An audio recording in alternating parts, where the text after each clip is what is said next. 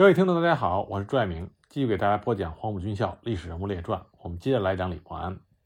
上一次我们说到，李默安一直认为国共内战是由蒋介石挑起来的。那么，在一九八二年，美国圣母大学历史教授邵宇明在《世界日报》连载了长文，宣扬是中国共产党破坏和谈，挑起内战。李默安看到这篇文章以后，深为气愤，就撰写了《忆当年马歇尔来华调解国共和谈经过》一文。在华文报纸上发表，加以驳斥。他在文章中记述了他所了解的蒋介石发动内战的决策和经过。文中他谈到，第二次世界大战结束之后，美国为了寻求远东的和平，认为必要先解决中国的内战，特派战后声誉颇浓的马歇尔作为特使来华调解。马歇尔到达重庆之后，就会同蒋介石召集了各党派人士，几经艰难的商谈。马歇尔本着他的威望，在他的劝导和监护下，终至达成了协议。其主要要点是：A. 组织联合政府，以国民党为主，以及各党各派，按照三权原则组织政府；B. 重编国防军，从国共两党的军队中，按照四与一的比例提出混合编组，其剩余另行安置；C. 其他关于行政、军事、经济等问题。均有原则性的规定。以上所有各种问题都经过蒋介石逐项同意，才达成协议，并且举行了签字仪式。马歇尔认为签了字，中国的和平问题就解决了，于是就返回美国向政府报告，并且开始筹划贷款作为战后中国的复兴工作。只有蒋介石政权内部陈立夫领导的 CCC 认定联合政府的成立。将严重妨碍其为所欲为的私心，所以想给予破坏。和平协定签字不久，国民党在重庆举行了一次中央全会，由蒋介石报告这次马歇尔到达中国，促成和谈成功、达成协议的经过。在蒋介石讲完之后，属于 CCC 的要员肖铮发言，他认为这次协议的达成是违背了孙中山先总理的遗教。指出，原来国府是基于总理的五权宪法原则，按照行政、立法、司法、监察、考试分设五院而组成，而已经达成协议的联合政府仅依三权鼎立而进行，行政、立法、司法而设立，这显然违背了总理遗教等等。蒋介石听后颇为心惊，因为在国民党内部多年养成了对于违背总理遗教这项大帽子的恐惧。谁也不敢轻易接受，因此蒋介石就退入到主席台后的休息室，咨询政府的各主要负责人，认为如果撕毁达成的协议，势必要进行战争，在军事上有无把握。当时的军政部长陈诚就提出了国共兵力报告，他指出，政府军正规军约五百万人，其中三十六个军约一百二十万人，已经完成了半美式装备。而自缅甸撤回的新一、新六两个军约十万人，是完全的美式装备。各省的地方团队及新收编的伪军约两百万人，再加上新收缴的日军约一百万人的武器装备，国军的实力颇强。而此时的共军估计包括各地的游击部队，最多不超过一百五十万人，其中约二十万人战斗力较强，总计双方军力完全不成对比，可以一战。此时的陈诚在南京曾经多次公开他的这个观点，在六个月内可以消灭共军，这是基于他在数字上的统计。但是这个估计的错误，是他完全基于纸面上兵力数字的比较，没有估计到外交、经济等方面，更没有估计到全国人民不愿意再打内战的共同愿望。蒋介石在听取了陈诚这个国共兵力不成对比、作战很有把握的报告之后。就决定对中共采取战争政策，各战区与中共的冲突相继发生。马歇尔在重庆努力达成的协议至此完全破裂。马歇尔返华之后，知道在重庆已经签字的和谈协议宣告破裂，再你努力进行调解，所以飞到了延安去会晤毛泽东，商定派周恩来率领代表团赴南京，与马歇尔代表团以及政府代表重开谈判。这时政府已经迁回南京。这时，各战区国共冲突时起时止，相互指责是对方发动。为了防止冲突，所以商定成立了中文名称的三人小组，由政府、中共、美方三方面派人组成，设总部于北平，简称军调部。对于各地容易发生冲突的司令部，都派了分组常驻监督。这时候已经进入到夏季，蒋介石赴庐山避暑，在南京经过多次的协商，并没有能够达成一致的协议，而且这个时候各地的冲突时起时伏。马歇尔认为必须先停止冲突，才能谈到其他。按照各方的情报，马歇尔认为关键仍然是在国民政府，所以他就上庐山找蒋介石制止冲突。他返回南京不久，各地冲突又起，所以马歇尔又得再次上庐山。如此上下往返了达到九次之多，仍然不能够解决问题。李默安指出，假如引起冲突的责任方在中国共产党，那么马歇尔。应该是去延安找毛泽东才对，怎么会九上庐山去找蒋介石？这逻辑上说不通。总之，李默安认为把过错推向别人，这是蒋介石的一贯作风。其实，大陆之失完全是应该由蒋介石自己负责。他一生的失败，对人对事就是不够真诚。过去许多次的内战和政治纠纷，很多都是因为双方之间不能够坦诚相待而引起的。而这里，蒋介石负有重要的责任。比如说，就这次和谈来说，既已经决定了对中共作战，就应该老老实实的告诉马歇尔，不应该仅仅为了应付面子，同意又在南京重开谈判，害得马歇尔奔驰六七个月，始终一味的敷衍和欺骗。这种情形，任何人都难以容忍。凡事只能欺骗短时，日子久了，没有不被人知道的。何况美国在中国工作的人很多，焉有不知之理？所以最后马歇尔愤而回国。不久，马歇尔又任国务卿，所以对当时的中国政府产生了极为不良的后果。其主要的是对蒋介石个人以及对他政权的印象坏极了，停止了一切对国民政府的军事经济援助。美国特务机关也用大批的金钱去搞反蒋的第三势力，比如说利用李宗仁、张发奎等人。在这篇文章的结尾，李默安写道：“本来马歇尔到中国调解国共和谈失败，导致中国统治政权的转移，这是中国近代史上的一件大事。可惜海外的学者专家并没有做更多的深入的考察研究，做出公正的叙述，仍然不免是基于反共的成见，听取了台湾片面的宣传，有意或无意做了台湾这个只图私利、分裂国家的集团的工具，为其张目。”使是非混淆，故作者有感，特艺述以上的概略，如上所记，虽未及细枝末节，但大多属于真实情况。因当时作者服务于政府，是凭耳闻目睹，身经其事也。李默安的这篇文章虽然有他个人的主观成分在里边，但基本上属于客观和公正的。一九四五年十一月，一九四六年二月，国民党政府先后两次分别于重庆和南京。召开了复员整军会议，会议决定第一期复员官佐十五万人，士兵一百万人，将五十八个军整编为师，并且从三月开始整编。整编之后，国民政府军队总数为四百八十万人，正规军仍然保持在两百万，其中四十五个师拥有美式的现代化装备。在复员整军中被裁编下来一大批的高级军官，为了安置好这些人，国民政府军事委员会。组成了军官训练团，先是让他们去学习，随后以蒋介石特派员的身份被分到各部队。这些人到部队之后，并没有实际职务，又以其特殊身份而自居，对部队胡乱干涉，还动不动就给蒋介石拍电报、打小报告，闹得相互猜忌，矛盾重重。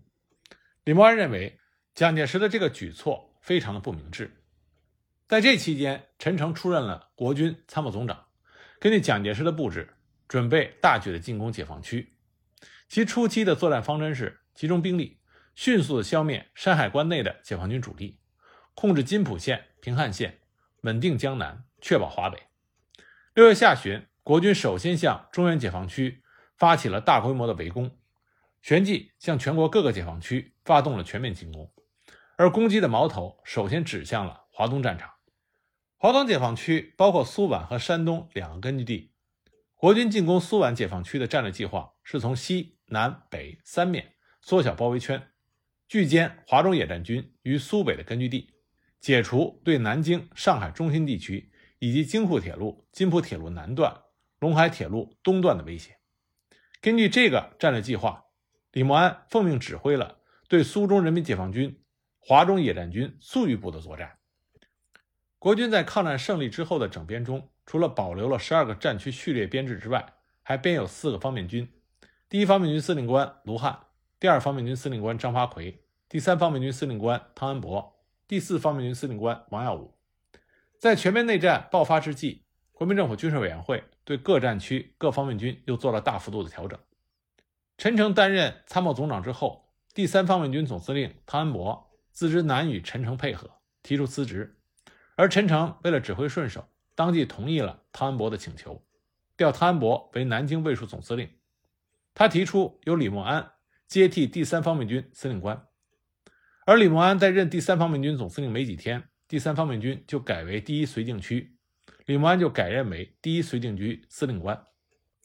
国防部给李默安下达的作战任务是占领苏中、苏北的解放区，分两个阶段进行。第一阶段攻占东台、兴化、高邮以南地区；第二阶段攻占盐城、阜宁、淮阴地区。当时长江以北的地区，国军占领着南通、江阴、扬州等地；其他地区如黄桥、如皋、海安等，都为解放军占领。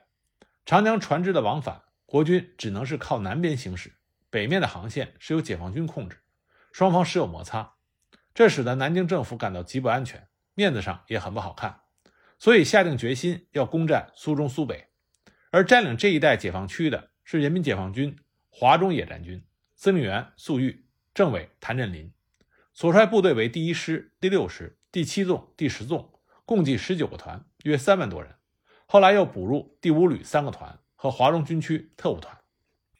那么李默安所指挥的国军第一绥靖区的部队有整编八十三师师长李天霞，整编四十九师师长王铁汉。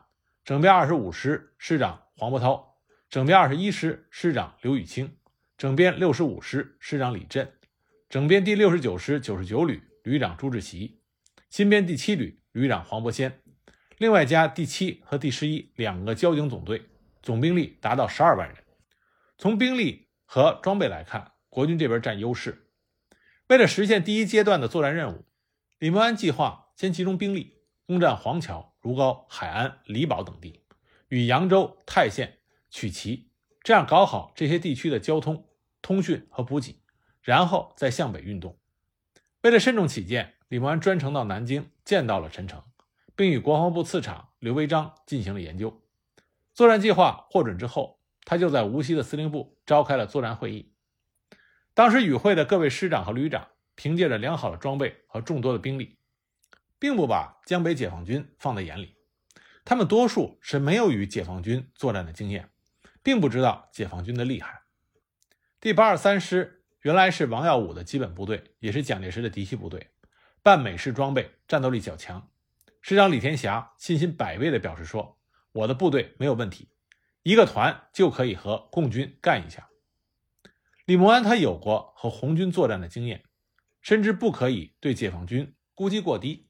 但是也有些盲目，他感到这么多的兵力对付解放军不成问题，所以他仅在会议上提醒各位师长和旅长，说解放军作战一向是机动灵活，江北粟裕部久居苏中，熟悉地形，而且善于发动百姓，这次进攻切切不可马虎大意，需要稳扎稳打，各部之间要密切配合，务求一举成功。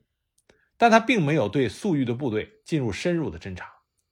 会后，根据作战需要，李默安决定将司令部前移，设在常州，并且亲自勘察了地址。李默安的这次作战还特别得到了空军总司令周至柔的帮助。当年，李默安和周至柔都在陈诚的第十一师当过旅长，两个人关系很好。两个人又是一起晋升，周至柔任空军总司令。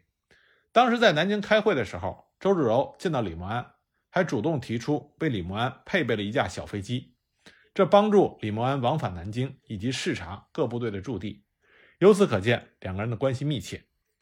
经过周密的准备，七月九日，李默安在常州司令部又召开了作战会议，调整了一些部署，把发起攻击的时间确定在七月十三日，同时也下发了油印的作战计划。可是没想到，在七月十二日，蒋介石亲自给李默安打来了电话，要他停止进攻。蒋介石的决定很突然，李默安不知道原因，但也只好遵照命令，立即通知了部队。事后他才了解清楚，原来他的作战计划泄密了。七月十一日，李默安的油印作战计划不知什么原因就被摆在了调解国共和谈的美国特使马歇尔将军的办公桌上。更有意思的是，比马歇尔早一天，七月十日，也就是李默安召开作战会议的第二天，华中解放军就已经获得了同样的情报。七月十一日，马歇尔在看到了李默安的作战计划之后，马上就去见了蒋介石，对蒋介石说：“我得知你们要进攻苏中解放区。”有没有这件事情？蒋介石一口否定。于是马歇尔当场就拿出了李默安的作战计划，弄得蒋介石非常的难堪。一九八三年，粟裕大将撰写的回忆苏中战役一文中也写道：“蒋军即将向我大举进攻，我军在海安、如皋一线严阵以待。七月十日，我已获悉蒋军将在三四天内分四路向如皋、海安大举进攻。”整编四十九师从南通北犯如皋，整编八二三师从泰兴、宣家堡，整编第九十九旅从靖江两路合击黄桥，然后配合第四十九师会攻如皋。整编二十五师的幺四八旅从泰州东犯江堰，得手之后挤入敌人将会攻海安。整编二十五师的另外两个旅在扬州待机，如果失利，他们可能沿运河北犯邵伯、高邮。蒋军还有两个整编师，二十一师和六十五师，在江南沿岸当第二梯队，随时准备加入战斗。李默安专门读了粟裕的回忆录，那么看到这段话，他感到当时华中野战军对他部队的作战计划的掌握是非常准确的。然而，至于李默安的作战计划到底是怎么样被泄露的，事后李默安始终都没有搞清楚。那个时期，抗战胜利不久，各部队指挥机关。保密观念非常的淡薄，泄密事件时有发生，并不奇怪。问题在于，由于李默安部队的作战计划泄密，导致他们不能按计划行动。粟裕的部队首先向李默安发起了进攻，就造成了李默安部被动挨打的局面。苏中作战就这样开始了。正当李默安奉蒋介石的命令暂停进攻之际，七月十三日下午三时左右。他突然接到八二三师师长李天霞打来的电话。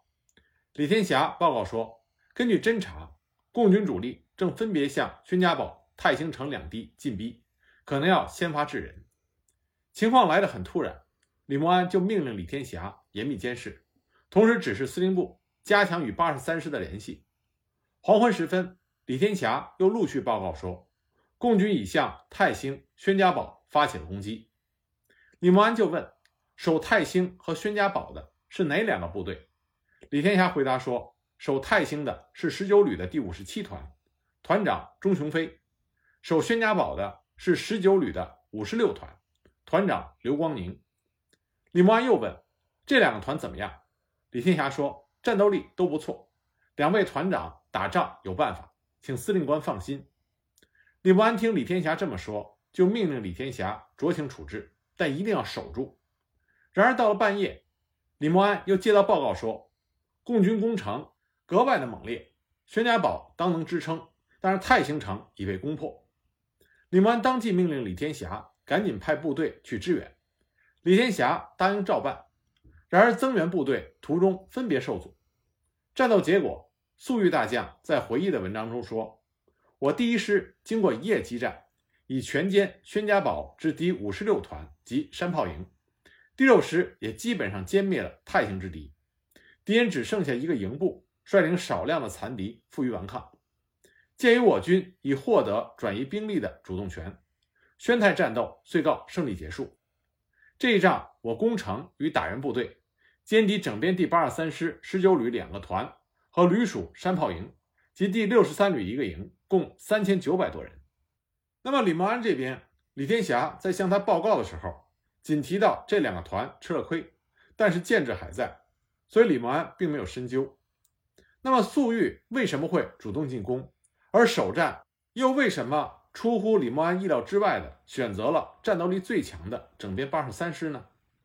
带着这个疑问，李默安阅读了粟裕后来的回忆录。粟裕在他的回忆录里是这么写的：主动进攻敌人的出发地是否在政治上处于被动？否。自五月下半月，敌军已侵占我东北的四平、长春、永吉。六月，敌人又集中三十万大军对我中原第五师发动了围攻，已经打响了全面内战的第一枪。而在华中方面，自从停战令生效以来，国民党军一天也没有停止过对我解放区的蚕食。泰兴、宣家堡、靖江及其周围地区，都是在停战令发布之后。国民党军北约侵占去，信字笔开，来而不往非礼也。我们给予敌人以反击是顺理成章的。对于敌人的几个进攻出发地，我们做了如下的分析和比较：泰州之敌离我海安较近，据我侧背，对我威胁较大。但泰州是中等城市，难以迅速的攻克。若围攻其前出据点，求歼援敌，这一带的地形又不利。从泰州直到海安是水网地区，河川纵横如棋盘，有些地方没有桥梁，难以通行。南面是较宽的运粮河，大兵团很难行动，而且每个村庄都有水鱼子，易守难攻。打这一路如果不能速决，南通靖江方向的敌人就会乘虚而入，占我如皋、海安。东南方向的南通白浦一路，距离较远。如果远处巡歼该敌泰州、泰兴、靖江的敌人，必然会三路并进，可能很快突破我阻击阵地，威胁我海安、如皋。只有打宣家堡、泰兴这一路最为有利。如前文所述，宣家堡和泰兴城是停战令生效之后，敌人违反停战协议侵占，反击这两点，我在政治上更为有利。而且敌人占据不久，民心不顺，情况不熟。如果临时赶修了一些工事，也远非南通、泰州可比，实际上是临时驻扎之敌。打掉了这一路，西北路泰州之敌和东南路南通之敌的间隔就扩大了，我军可以转用兵力连续作战，打开局面。这路敌人是整编第八十三师的先头部队，只有两个团，比较孤立分散，利于我同时分别歼灭。整编八十三师原番号是第一百军，是蒋军的嫡系部队，是第二绥靖区司令王耀武的基本部队之一。美械装备，美国教官训练。抗日战争后期曾经作为远征军到过缅甸作战，战斗力较强。首战打这个强敌是否没有根据？不是这样的。这个部队有一个很大的弱点，就是骄傲。他们做梦也不会想到我军敢于主动向他们攻击。并且到他们的进攻出发地去打，我们这样就会收到出其不意、攻其不备的奇效。七月十日，我们定下决心，集中第一师、第六师、第七纵队于宣泰地区，只用第一军分区的部队去监视和阻击可能由白浦北犯之敌和由泰州东犯之敌。宣家堡、泰兴两地各驻敌军一个团，我们各用一个师，每个师有两个旅，六个团。那么用这样的兵力去打，就形成了我们对敌人六比一的优势。而且这两个师都是久经战斗锻炼的，官兵之间、上下级之间、各个部队之间都是相互信任的。七纵四个团是新由地方武装升级编成的纵队，士气很高，求战心切。我们将其使用于次要方向，攻击尔家庄之敌。战斗进程基本上和预期的一致，我军做到了出敌不意。那么战斗既已打响，国防部紧急通知李默安，按照原定计划向如皋、海安发起攻击。七月十六日，李默安命令各部投入战斗，首先拿下如皋。兵力部署是以驻南通的整编第四十九师为主攻部队，师长王铁汉率二十六旅和七十九旅打头阵，该师的幺零五旅为预备队，以驻黄桥整编第六十九师戴之奇。所辖的第九十九旅朱志奇部为助攻，整编第六十五师李振部在其右后方跟进，同时以驻泰州方面的整编第八十三师李天霞部向海安方向进攻，以资策应。而李默安的司令部仍然设在常州，以两部美式电台指挥作战。这个时候，李默安采用的是正规作战、分进合击的战术，指挥各部攻占如皋海岸。对此，李默安的信心很大，决心很硬，严令各部要不惜代价一举突破。主攻如皋的整编第四十九师是分左右两路，沿着南通至黄桥公路攻击。左路是七十九旅文礼部，右路是王铁汉亲率直属队以及二十六旅。十七日，左路抵达如皋以南杨花桥、宋家桥一带，右路抵达如皋以东丁堰一带的鬼头街、四渡里。左右两路对如皋形成了夹击态势，准备于次日联合发起攻击。然而十八日，粟裕部的主力部队却突然出现在整编四十九师的侧后。粟裕第一师主力抢占了鬼头街东南公路上的临淄，断了国军的退路，而后从右路的二十六旅的侧后向东北攻击，以第六师的主力抢占了杨花桥西南的贺家坝，而后从左路的七十九旅的侧后。向东北攻击，七纵主力则由如皋城及其东北地区向东南出击，三路协力，打算全歼王铁汉部于如皋东南地区。另以第一师、七纵各一个团，阻击向江堰进犯的李天霞部；又以第六师的两个团，阻击向黄桥进攻的第九十九旅朱志奇和整编六十五师李振部。十八日晚，粟裕各部发起了攻击。国军右路，王铁汉率领直属队和第二十六旅仓促迎战，就地依托村庄转入防御。由于粟裕主力攻击猛烈，国军损失很大。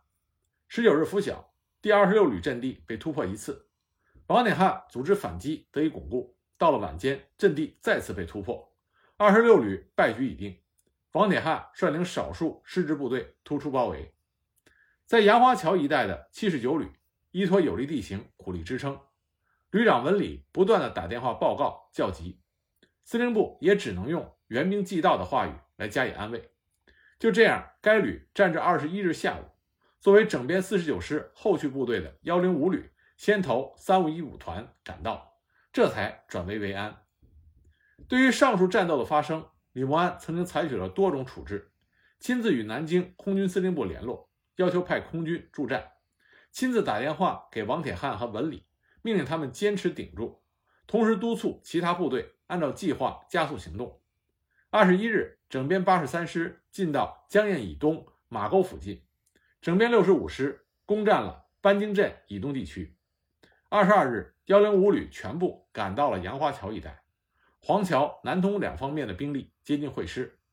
鉴于这种情况，粟裕部在二十三日的拂晓放弃了对七十九旅的进攻。向如皋以北方向撤离，那么七十九旅和幺零五旅马上转入反击，趁机就攻入了如皋城。根据粟裕部的统计，如南战斗共歼敌整编四十九师一个半旅，连同阻击中消灭的敌人共歼敌一万余人。李默安也承认他的部队遭受了损失，但是基本按计划达到了占领如皋的目的。